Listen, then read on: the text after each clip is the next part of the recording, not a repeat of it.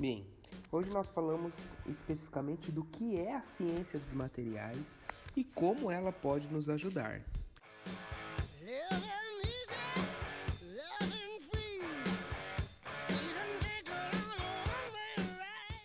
Em algum momento dos seus estudos, você já deve ter ouvido termos como idade da pedra, idade do bronze, para se referir a um determinado período da história. Né? Mas talvez nunca tenha notado em que todos eles levam o nome de materiais, principalmente os materiais que eram utilizados nessa época. Né? E isso mostra a tamanha importância do material para o desenvolvimento da humanidade. Né? Tudo isso faz com o conhecimento sobre que ele seja necessário e nesse cenário que surge talvez uma das ciências tão antiga como a astronomia, que nós abordamos corriqueiramente nos nossos áudios, que é a investigação das propriedades de certos materiais, a própria ciência dos materiais. Um material, em sua definição, significa qualquer substância que pode vir a ser utilizada em ações práticas.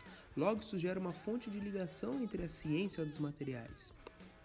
E por isso a importância de nós estudarmos fenômenos básicos associados com essa física, que eu sei que você do ensino médio não gosta, você que entra agora na engenharia sofre com determinados conceitos, mas que são extremamente importantes para carregar ao longo de sua graduação, tanto na engenharia, na física, na química, a eletricidade, a mecânica, a metalurgia, várias outras, né?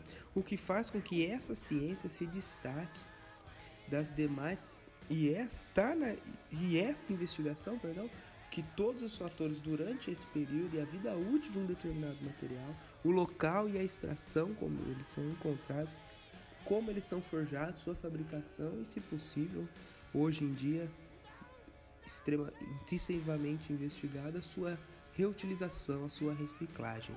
Né? Desta maneira, esse tipo de ciência se define por estudar certas relações com a estrutura de um material e suas respectivas propriedades.